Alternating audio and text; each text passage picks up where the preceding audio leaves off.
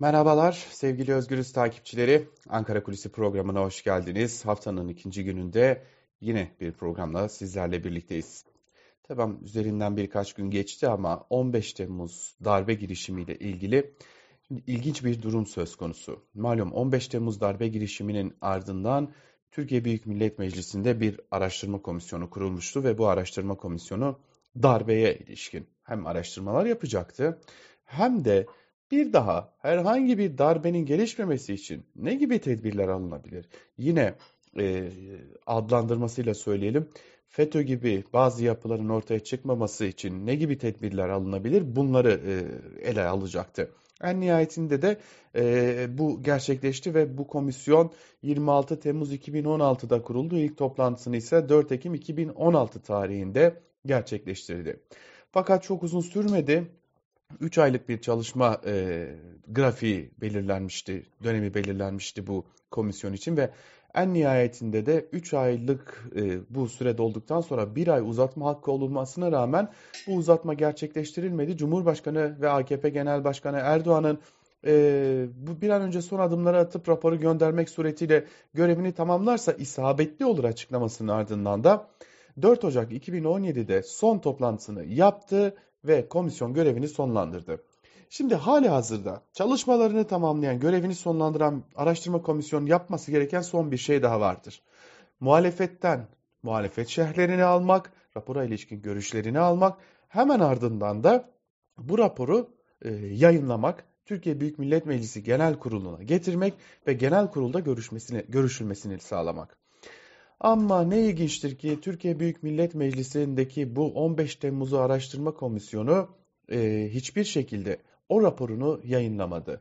E, rapor bir şekilde el altından basına sızdırıldı. Ne kadarı doğru ne kadarı değil tartışmaları yapıldı.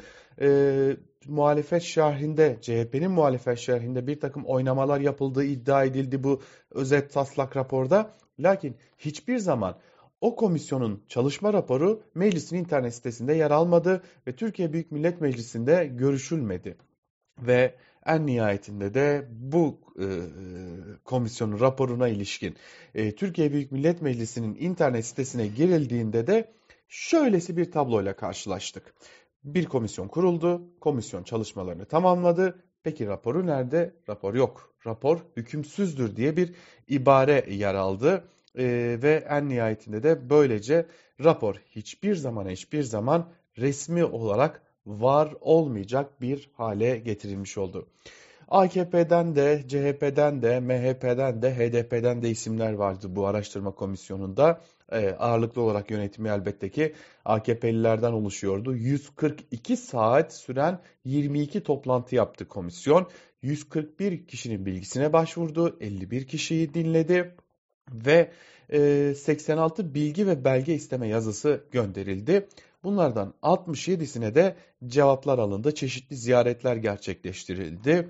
Ee, çok sayıda isim dinlendi. Az önce de belirttiğimiz gibi ee, çeşitli profesörler, çeşitli siyasetçiler, çeşitli bak eski bakanlar, e, çeşitli eski e, emekli askerler, çeşitli e, bu konuya ilişkin araştırma yapmış insanlar dinlendi. Ama gelin görün ki kimler dinlenmedi muhalefetin tüm taleplerine rağmen dönemin Genelkurmay Başkanı, şimdinin Milli Savunma Bakanı Hulusi Akar ve henüz o zaman MİT Başkanı da olmamıştı. E, anayasa değişikliği gerçekleşmemişti. MİT Müsteşarı olarak anılan Hakan Fidan ve tabii ki dönemin Cumhurbaşkanı ve AKP Genel Başkanı Recep Tayyip Erdoğan ve tabii ki dönemin Başbakanı Binali Yıldırım. Bu isimler hiçbir zamana hiçbir zaman dinlenmediler. Muhalefet özellikle Akar ve Fidan'ın dinlenmesini çok ama çok büyük ısrarla istemesine rağmen dinle, e, gerçekleşmedi. Ve en nihayetinde dün Türkiye Büyük Millet Meclisi Başkanlığı da bir açıklama yaptı ve dedi ki rapor resmi olarak yok. Şimdi tartışma vardı. Her 15 Temmuz'un yıl döneminde 6 yıldır e, hadi 1-2 yılını saymayalım çalışmaları vardı diyelim komisyonun. Son 4 yıldır rapor nerede tartışmaları yürüyüp gidiyordu. Fakat Meclis Araştırma Komisyonu raporu niteliğini taşıyan bir rapor bulunmamaktadır. Resmi olarak böyle bir rapor yok dedi. E, Türkiye Büyük Millet Meclisi yaptığı açıklamada ve şuna dayanarak söylüyor ki meclis üst düzüğü de bunu gerçek e, gerektiriyor tabii ki ama Bu neden uygulanmadı sorusunu sormak gerekecek. E, meclis iş tüzüğü hükümleri gereğince hukuken yani resmi anlamda Meclis Araştırma Komisyonu raporu niteliğini taşıyan bir rapor bulunmamaktadır diyor Meclis Başkanlığı. Dolayısıyla içinde bulunduğumuz 27. yasama döneminde meclis iş tüzüğünün 77. maddesi uyarınca hükümsüz hale gelen söz konusu meclis araştırmasına ilişkin meclis başkanlığınca 26. yasama döneminde yaşanılan süreçlerin açıklanması dışında yapılabilecek yeni bir hukuki işlem bulunmamaktadır.